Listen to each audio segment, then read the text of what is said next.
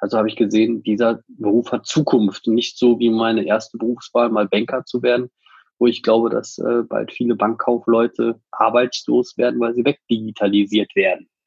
Und ähm, das habe ich für mich als Chance gesehen und habe auch gesehen, dass es damals noch ein noch viel jüngerer Beruf war.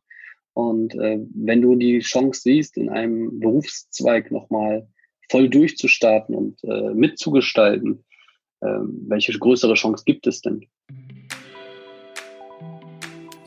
Die Podologie bildet im Verhältnis zu den anderen Heilmitteltherapieberufen ein noch recht junges Feld. Ich habe mich vor diesem Hintergrund mit Eskid Sörensen getroffen. Er ist Podologe und erzählt aus seiner täglichen Arbeit und Erfahrung.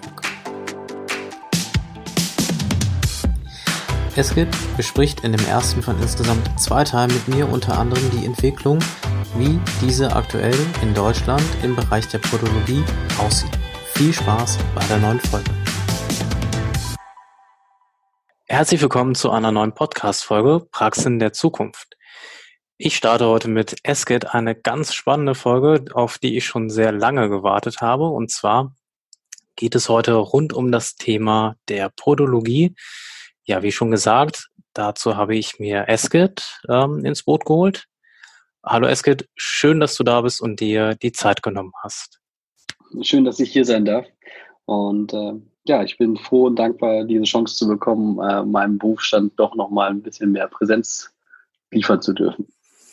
Genau, und als äh, so eine Person habe ich dich eigentlich auch wahrgenommen. Wenn man auf deinen Instagram-Account geht, dann, äh, wenn ich es richtig in Erinnerung habe, bist du äh, Surfer, du bist Podologe, du bist Familienvater. Und äh, das fand ich nett. Alles, was du sein möchtest. Ähm, ja, ich nehme dich als eine Person wahr, als eine sehr euphorisch geprägte Person in deinem Beruf. Ähm, aus meiner Sicht. Und es geht den Kollegen ähnlich. Wir hatten uns darüber unterhalten. Wir hören immer sehr wenig von der Podologie. Ähm, magst du vielleicht da mal einsteigen? Woran könnte es liegen? Also ich denke, es liegt einfach daran, dass die Podologie noch halt in den Kinderschuhen steckt, mehr oder minder. Es ist ein sehr, sehr junger Beruf. Also das wurde über das Podologengesetz wurde dieser Beruf ja geschaffen. Äh, 2001, 2002, so in dem Dreh. Und ähm, ja, von dort an geht die Entwicklung praktisch erst los. Also wir haben hier wirklich noch einen sehr, sehr jungen Berufsstand und äh, es gibt auch noch viele Umbrüche, weil gerade die erste Generation von Podologen doch aus diesem Bereich der medizinischen Fußpflege oder der medizinischen Fußpflege dann umgeschult wurden und dann in die Podologie äh, zu gehen. Warum gibt es den Podologen? Das kann ich auch gleich beantworten. Äh, das ist ähm, der Grund einfach um die Prävention ähm, bei Diabetikern, gerade was die Fußgesundheit angeht, ähm, herzustellen, um und im Großen und Ganzen halt die ähm, Amputationsrate herabzusetzen, die darauf fußt, dass äh, viele ja, gefährliche Pflege stattgefunden hat, gerade im häuslichen Bereich und dergleichen.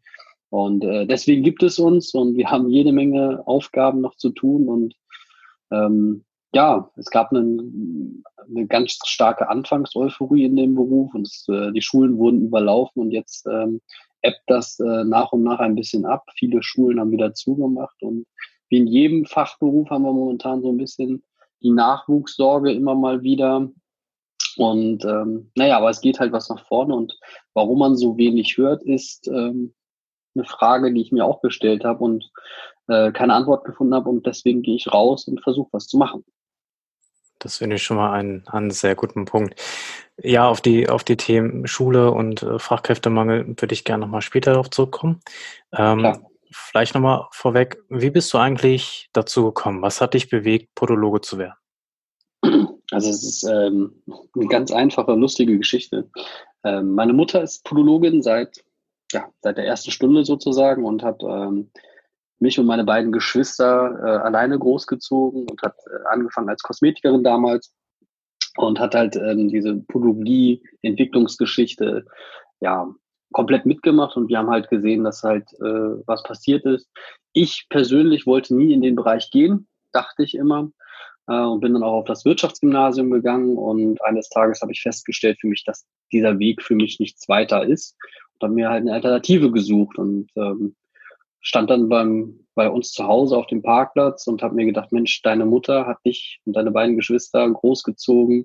Ähm, wir hatten ein relativ gutes Leben, wir konnten alles machen, was wir wollten.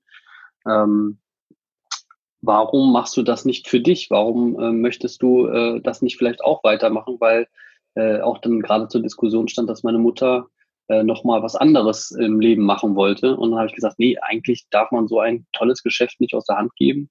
Habe ich mit den Zahlen beschäftigt. Ich habe gesehen, äh, Diabetes ist eine Krankheit, die in den nächsten Jahren immer weiter fortschreiten wird, einfach aufgrund von äh, mangelnder Bewegung und äh, viel falscher Ernährung auch und dergleichen.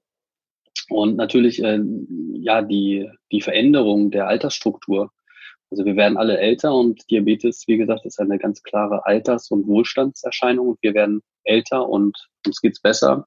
Also habe ich gesehen, dieser Beruf hat Zukunft. Nicht so wie meine erste Berufswahl, mal Banker zu werden, wo ich glaube, dass äh, bald viele Bankkaufleute arbeitslos werden, weil sie wegdigitalisiert werden. Und ähm, das habe ich für mich als Chance gesehen und habe auch gesehen, dass es damals noch ein noch viel jüngerer Beruf war. Und äh, wenn du die Chance siehst, in einem Berufszweig nochmal voll durchzustarten und äh, mitzugestalten, äh, welche größere Chance gibt es denn? Also das ist ganz, ganz mein persönlicher Ansatz, einfach hier was mit zu bewegen und äh, meine Fußstapfen auch geschichtlich zu hinterlassen, auch wenn es nur in einem kleinen Spitzenmarkt oder in einem kleinen Spitzenbereich ist. Aber das war mir so damals der Ansatz. Ich will was bewegen, ich möchte etwas machen, was ich gut kann. Das hat sich dann auch herausgestellt, dass ich ein gewisses Talent für diesen Beruf habe. Ähm, ja, und deswegen mache ich das. Also ist dir im Prinzip die Fähigkeit schon in die Wiege gelegt worden. Und ich ja, glaube, du hast einen guten, ähm, wo kannst du eigentlich besser starten als beim jungen Beruf mit viel Euphorie. Ne? Also du merkst jetzt in den schon etwas älteren Grundberufen der Physiotherapie als Beispiel, dass äh, die Euphorie wieder kommt. Ähm, es ist viel im Umbruch. Und ich glaube und ich hoffe, dass ihr als Podologen da ähm, diese Stagnation gar nicht so sehr mitbekommt und von Anfang an wirklich in diesen euphorischen Prozess weiter hinein könnt. Ähm, und du hast es gerade schon angesprochen, Themen wie Diabetes ähm, sind ja nun auch absolut durch und durch medizinische Themen.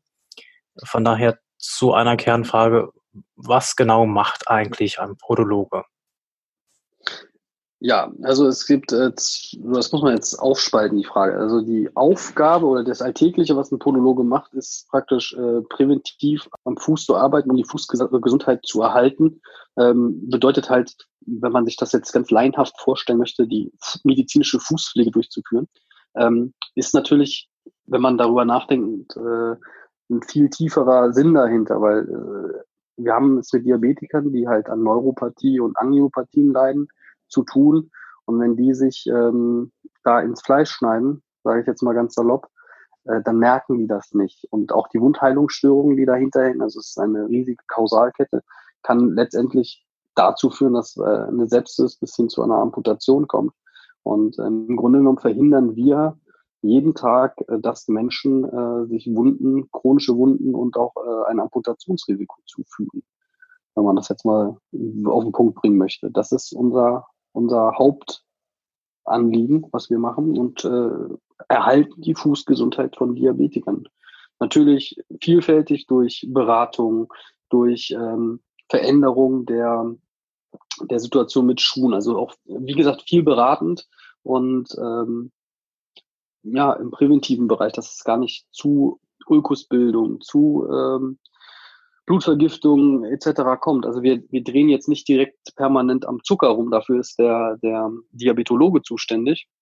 Ähm, aber wir drehen halt wirklich am Fuß alles das, was wir machen können und setzen natürlich auch viel auf Compliance ähm, des Patienten. Müsst ihr ja auch, kennt ihr in der Physiotherapie, wenn der Patient nicht mitmacht, du kannst die tollsten Übungen, die tollsten Konzepte schreiben. Ähm, wenn der Patient nicht mitmacht, ist das alles für die Katz. Ähm, deswegen müssen wir auch besonders empathisch eine gute Beziehung zu unseren Patienten aufbauen, damit äh, der die Therapieansätze mitträgt und vor allen Dingen am Ball bleibt. Ähm, weil wir im Gegensatz zu vielen anderen therapeutischen Berufen, ist mir übrigens aufgefallen, tatsächlich meistens äh, Patienten über Jahrzehnte haben. Also die kommen nicht irgendwie sechs, sieben Mal und dann sind die verschwunden, sondern die bleiben für bis sie sterben zum Teil. Also wir sind äh, Teil deren Lebens werden wir irgendwann. Und das ist ganz, ganz spannend. Also ich habe Patienten, die begleite ich seit, ja, seit Anfang an, seit, seit irgendwas 13 Jahren oder sowas zum Teil. Das machen wir den ganzen Tag. Ja, ähm, ist ja nun auch eine ja absolut durch und durch physiologische und pathophysiologische Aufgabe irgendwo, die ihr da ähm, im Prinzip erfüllen müsst. Themen wie Wundheilung, Hygienestandards. Wie sieht's damit aus? Habt, also sind das Ausbildungsinhalte? Ja, ja, es sind Ausbildungsinhalte und es sind auch natürlich äh, unterliegen wir da immer wieder dem äh, Zugzwang, dass wir ähm, die neuesten ähm, medizinischen bzw. die neuesten hygienischen Standards wieder erfüllen. Also äh, Robert Koch Seite ist bei jedem, glaube ich, auf der Kurzwahl, ähm, weil wir halt natürlich auch Geräte bzw. Medizinprodukte Aufbereitung müssen wir können. Dann haben wir extrem viel mit Wartung zu tun. Also wir haben auch diesen ganzen technischen und Aufbereitungsbereich, den wir abdecken müssen. Ähm, ja, ich komme meistens schon gar nicht darauf, wenn ich nicht darauf ge äh, gestoßen werde. Das für mich schon so selbstverständlich ist, diese ganze Aufbereitung der Instrumente, der Geräte, der äh, ganzen Liegen, Stühle etc., wo wir halt nur mit Medizin, medizinischen Produkten arbeiten müssen und natürlich auch ähm, nach MP-Betreiberverordnung da äh, warten und vorgehen, validieren etc. müssen. Äh, ich vergesse das immer, weil das schon so standardmäßig ist. Gut, dass du das ansprichst. Ja, ja, das ist alles ein Teil. Ähm, also wir, wir machen nebenbei auch noch, ähm, betreiben wir praktisch äh, hier Sterilisatoren und ähm, Autoklaven und dergleichen und müssen jede Menge Gesetzesänderungen machen wir mit. Und ähm, ja, das ist auch ein spannendes Thema. Also darüber kann man Stunden, Tage mhm. mhm. verbringen. Und natürlich halt auch der Fortbildungszwang, der da ganz klar hintersteht. Also ähm, ich glaube, ihr müsst auch Punkte sammeln in der Physiotherapie. Genau, genau. Genau, das haben wir halt auch, dass wir halt in Zeit vorgegebene Punkte sammeln müssen, um halt immer auf dem neuesten Stand und immer nach bestem Wissen und Gewissen und neuesten Stand der Technik zu arbeiten. Das heißt auch, kommt eine Gesetzesänderung, ähm, in jetzt, die jetzt zum Beispiel ansteht bei Medizinprodukten nächstes Jahr, äh, kann es sein, dass gewisse Produkte äh, anders zu bewerten sind von der Risiko Risikoklassifizierung und dergleichen. Und ähm, ja, da müssen wir natürlich auch mal am Ball bleiben. Also sehr, sehr viel Information und Fortbildungsarbeit, die nebendran noch steht. Hm. Ja. Heißt auch hoher Aufwand für euch und ähm, deswegen, also stelle ich mir jetzt noch viel brennender die Frage, warum eigentlich euer Berufsstand so in den Hintergrund rückt. Also korrigiere mich, wenn ich das nur so wahrnehme. Hm. Ähm, und deswegen freue ich mich, dass wir ja vielleicht heute mit dem Podcast auch äh, für die Zuhörer da draußen mal ein bisschen auf diesen ganz, ganz wichtigen Beruf aufmerksam machen? Ähm, ich glaube, das hat äh, was mit der Entwicklung dieses Berufes zu tun, weil und auch mit dem mit dem jetzigen Standing. Also wir haben, also ich weiß nicht, wie viele Physiotherapeuten es gibt. Also wir haben grob gesagt ein bisschen was um 6000 Podologen. Mhm. Das heißt, es gibt gar nicht die Masse. Also es gibt, es ist noch gar kein, kein riesengroßer Beruf. Das ist wirklich ein kleiner, ausgesuchter Bereich an Kollegen, der da ist. Und ähm, viele treten nicht nach außen. Es sind immer nur einige wenige, die nach außen treten, diesen Beruf nach außen bringen und auch versuchen, Außenwahrnehmung und Momentum aufzubauen. Ähm, und es gibt natürlich äh, so Berufe, die, die halt auch ja, wesentlich öffentlichkeitswirksamer sind. Ne? Ähm, also ein Physiotherapeut, dass der am Fußballrand oder am Fußballfeldrand steht, das ist normal geworden. Aber dass der Podologe der Mannschaft ähm, auch mit ins Trainingscamp fährt, da spricht man ähm, zum Teil nur ganz, ganz am Rande. Also ich weiß, dass zum Beispiel Borussia Dortmund einen eigenen Podologen beschäftigt. Ähm, dass es beim DFB einen Podologen gibt, das weiß ich, aber ähm, keiner kennt den. Wobei. Physiotherapeuten von äh, Michael Schumacher äh, gewiss einige Fans kennen. Und ähm, ja, es ist halt einfach, Füße ist halt immer noch sehr intim. Es ist ein intimer Bereich. Das, äh, und also diese, diese, diese Wertung unterschätzen halt viele. Also wenn hier ein Patient zu mir kommt ähm, und die Füße offenbart, sage ich mal, äh, dann hat das schon sehr, sehr viel mit Vertrauen zu tun. Und über Füße sprechen wir eigentlich auch nicht direkt so viel. Also indirekt viel. Also wenn man auf das Thema Füße kommt, dann holen die Leute gar nicht mehr auf.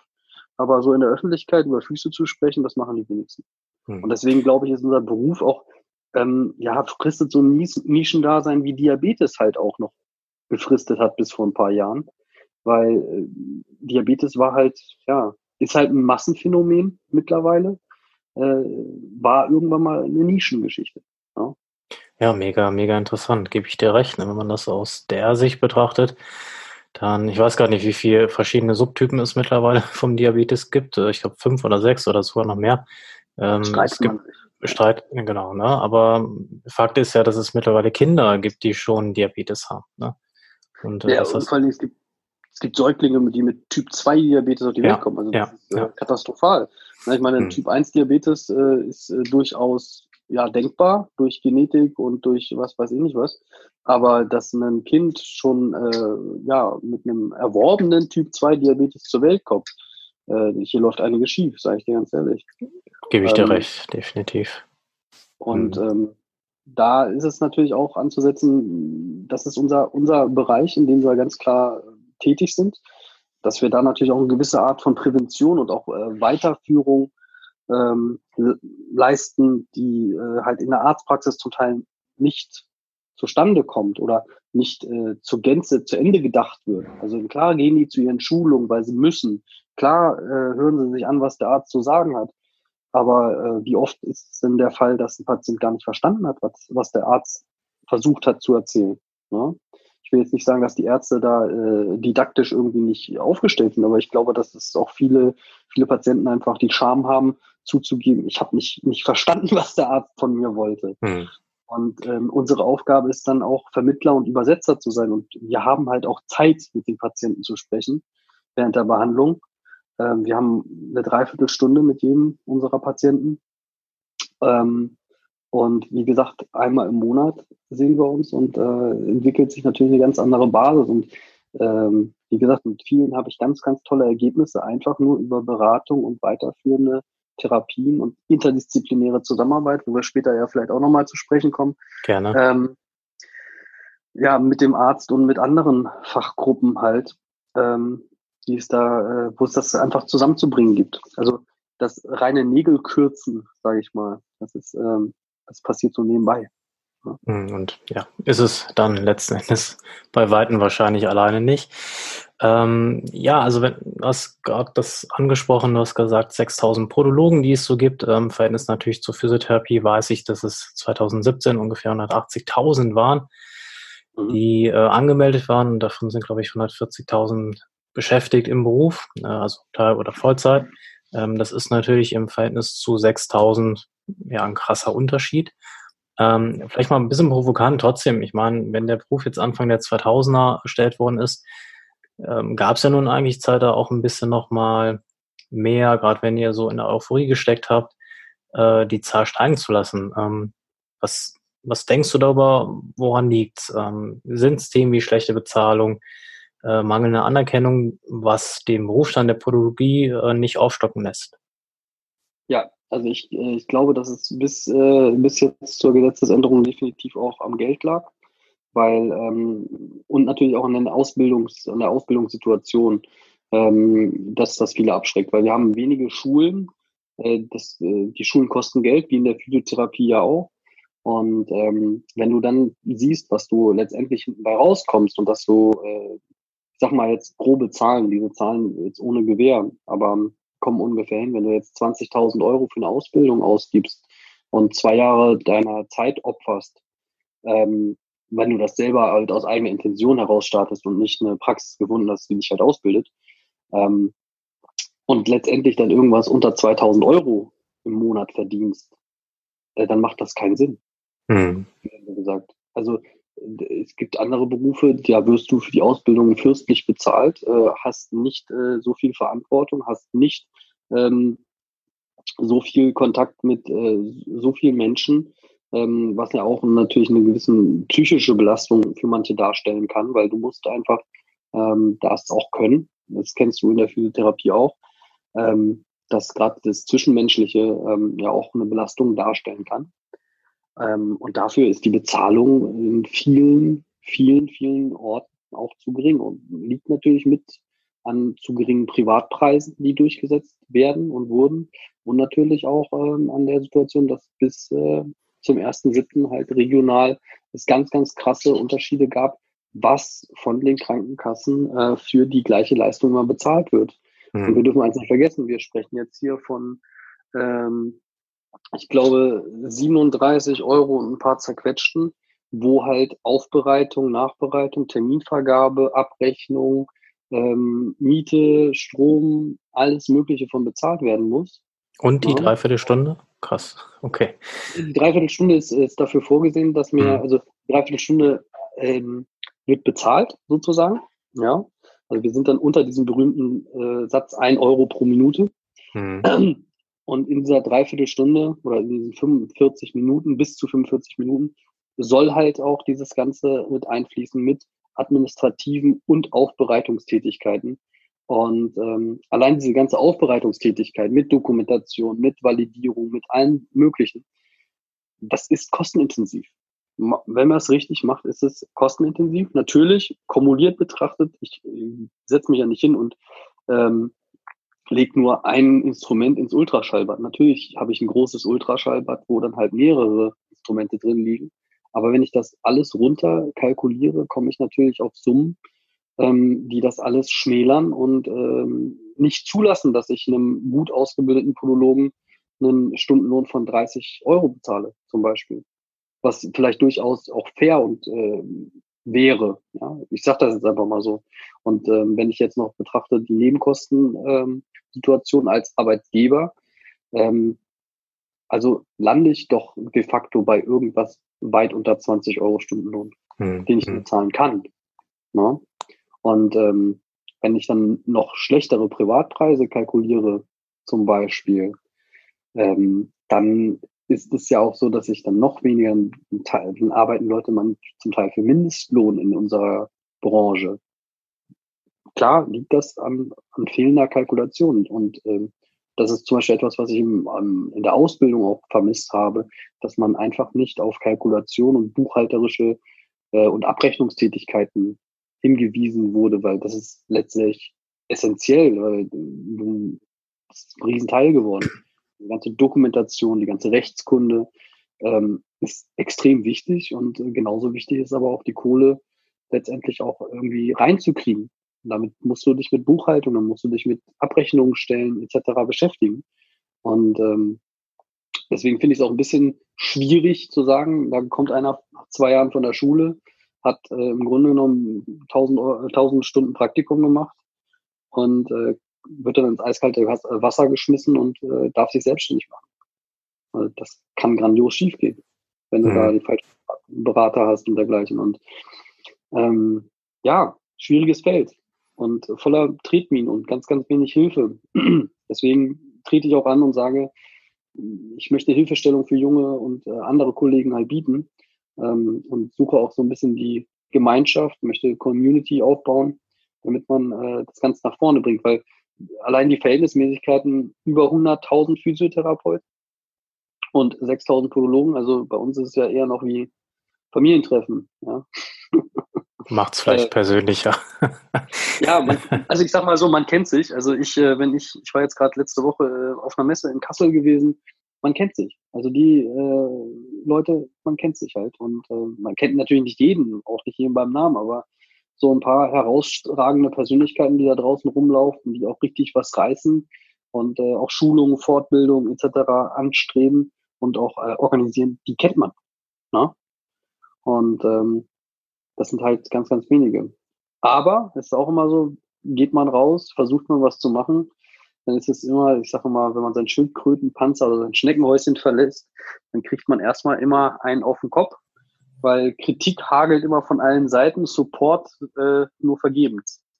Ja. Ist dann auch letztlich äh, der schwerere Part, ne? Ich meine, Support bieten und sich für eine Sache einzusetzen, heißt halt auch Arbeit, ne? Denken und umdenken oder anders denken.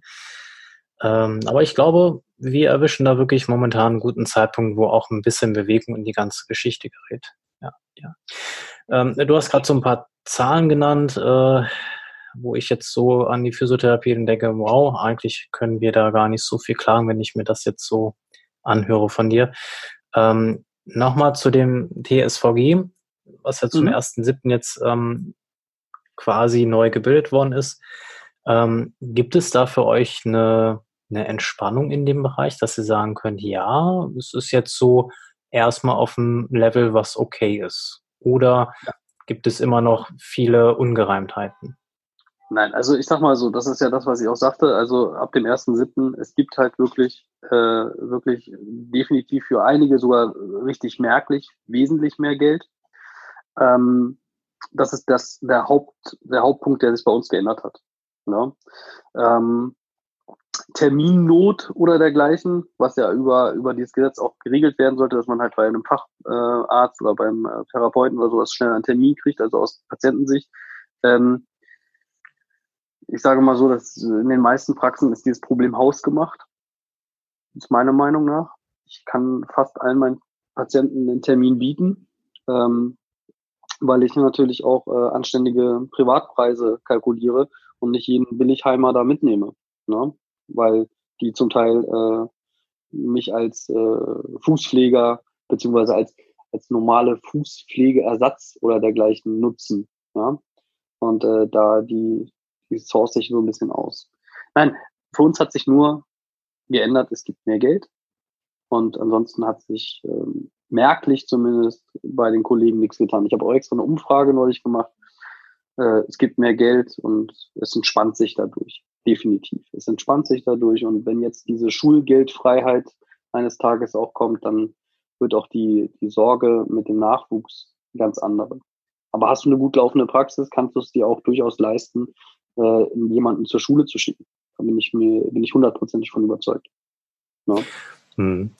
Du merkst ja auch, dass äh, vielleicht sogar generell in Deutschland viele Firmen immer mehr in die amerikanische Richtung denken ne, und gar nicht mehr.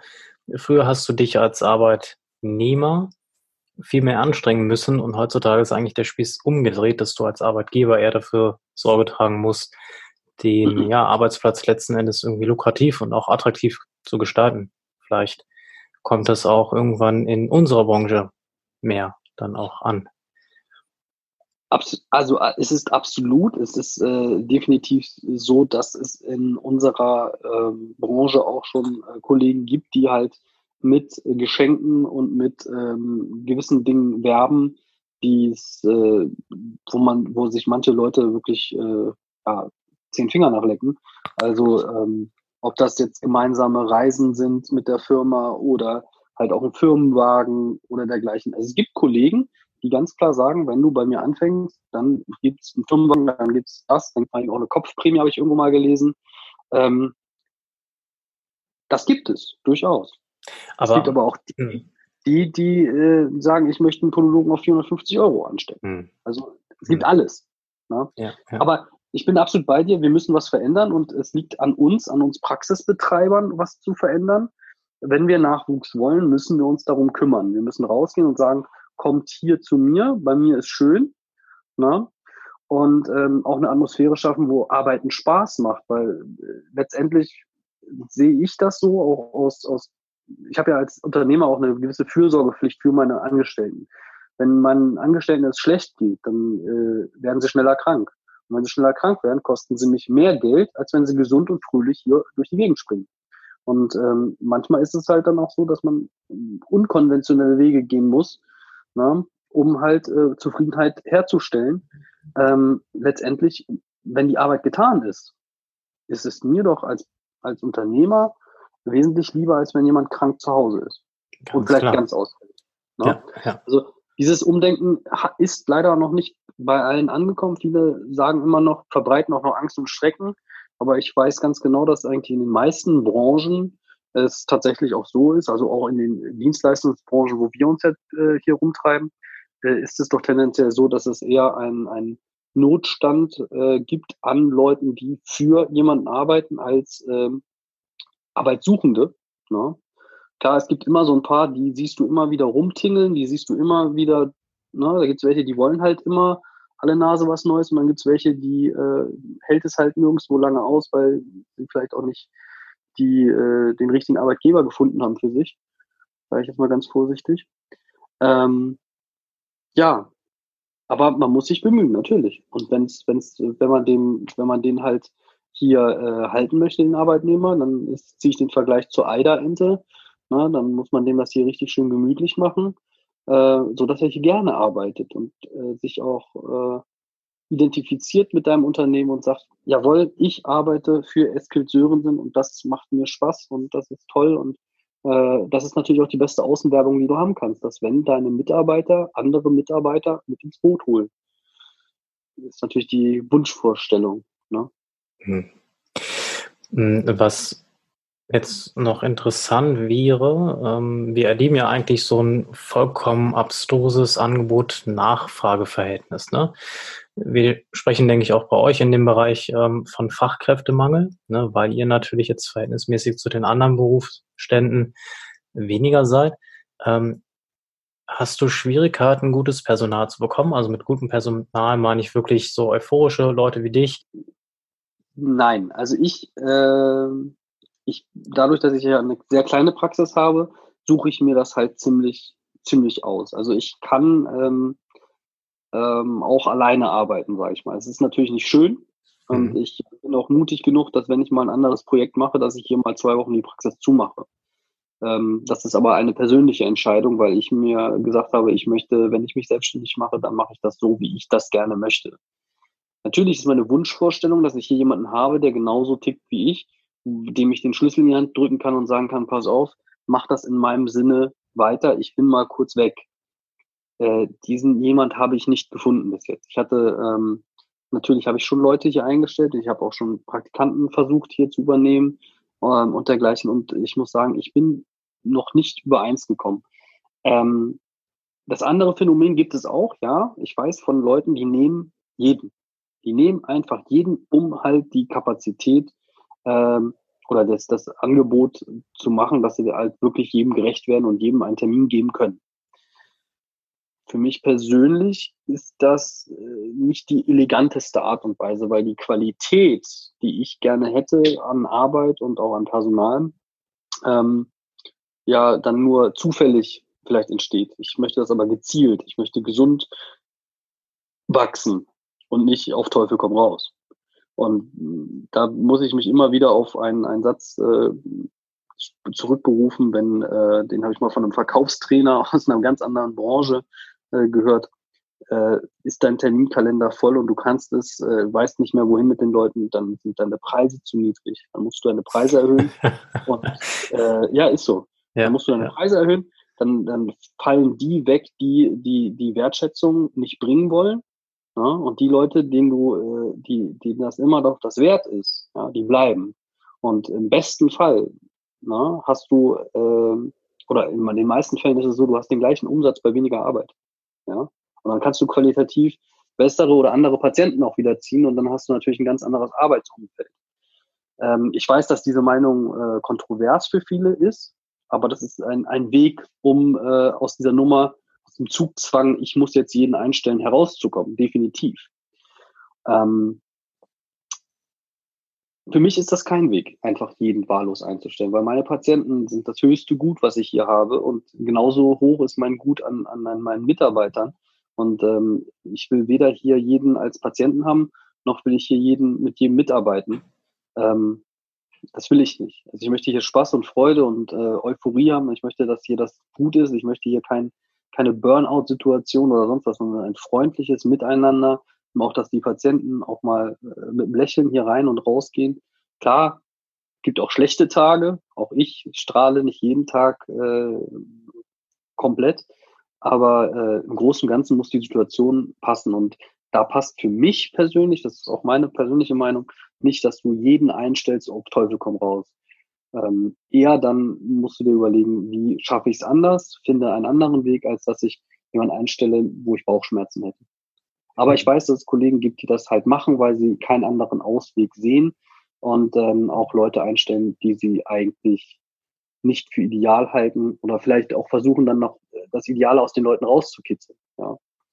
Ähm, natürlich. Ja, ich denke, da, da geht es uns auch in der Physiotherapie, Ergotherapie und in anderen Bereichen nicht wirklich wesentlich anders. letzten Endes müssen wir uns natürlich auch die Frage stellen, hey, wer wollen wir sein in dem Beruf und welche Art der Qualität möchten wir eigentlich präsentieren? Und ich glaube, ja. da möchten wir alle eine recht gute Qualität dann auch bieten können. Aber ähm, was zum Beispiel, um nochmal kurz da was zu ergänzen zu sagen, was mir gerade so einfällt, ähm, es gibt auch daraus ungewöhnliche Wege, die sich daraus ergeben. Also es gibt zum Beispiel viele Kollegen, ähm, die Nachwuchs versuchen oder Nachwuchs auch generieren erfolgreich über ähm, zum Beispiel Kosmetikschulen, dass sie halt wirklich ausgebildete Kosmetikerinnen, die halt auch den, den Grundprinzipien, also das Grundhandwerk, sage ich immer, äh, beherrschen und sie dann halt weiterbilden zur Podologin, Podologen, ähm, um so halt Nachwuchs sich aufzubauen. Also auch ungewöhnliche Entwicklungen werden da gegangen. Also nicht per se nur ausgebildetes Fachpersonal, sondern auch ähm, auf Umwege Fachpersonal zu generieren. Also das passiert äh, auch und das passiert in äh, vielen Praxen und viel, vielerorts, weil es halt ähm, ja kaum anderen Weg gibt, weil äh, jemanden da draußen anzusprechen, wer doch Podologe, ähm, das passiert relativ selten. Also ich habe jetzt gerade das Glück, dass äh, hier das äh, ähnlich passiert ist, aber ähm, das steht noch in den Sternen, ob das auch so klappt. Ähm, ja, aber es ergeben sich aus diesem Mangel natürlich auch kreative Ansätze von vielen tollen Kolleginnen und Kollegen. Ne? Also spannend ja. zu hören, definitiv, cool. Also zum Beispiel wäre zum Beispiel in der Physiotherapie so ein Ansatz, äh, du hast halt äh, kennst halt jemanden, die machen Wellness-Massagen ne, aus der Kosmetik und äh, ziehst den halt. Äh, ich weiß, Massagen und Physiotherapie, das ist so ein, ein heißes Eisen, da darf man genau. nicht laut. Ja, ja, ich weiß, ich weiß. Wir sind, wir sind in einem geschützten Rahmen. ja, gut, gut. ähm, aber dass man halt, sage ich mal, derjenige hat schon mal Menschen angefasst und äh, weiß auch, dass die Beine unten sind und die Arme sind irgendwo in der Mitte und der Kopf ist oben drauf ähm, dann hat man ja schon mal so einen Grundzug, dass man sagen kann, Mensch, könntest du nicht vorstellen, das noch zu vertiefen? Ähm, ich biete dir die Möglichkeit, dich weiterzubilden, äh, deinen Physiotherapeuten zu erlernen und du bleibst bei mir in der Praxis und wirst dann der nächste Physiotherapeut, den ich beschäftige, halt über Umwege. Ne? Ähm, per se Leute auszugrenzen, ähm, wie manch andere das sagen, weil die sagen, ja, die haben ja was ganz anderes gelernt ich weiß nicht, ob wir den Luxus uns auf Dauer gerade in so einer Situation leisten können. Definitiv nicht. Ne? Ähm, also ich weiß zum Beispiel vom Kollegen, mit dem habe ich neulich gesprochen, der arbeitet in der Schule als Fachlehrer und äh, die Schule boomt, ne? weil die zusätzlich anbieten und sagen, hey, wir möchten mal äh, Masseure, medizinische Bademeister weiter qualifizieren zum Physiotherapeuten. Die brauchen dann nicht die kompletten drei Jahre und das läuft. Ne? Und dadurch ähm, stabilisierst du auch eigentlich einen Bereich, der wegbricht. Ne? Denn die physikalische Therapie als solche gibt es nur noch sehr vereinzelt, obwohl es ein ganz wichtiger und auch hochinteressanter Bereich ist. Und darüber kannst du auch wieder ja, die Menschen eigentlich vor einer Existenzbedrohung dann bewahren.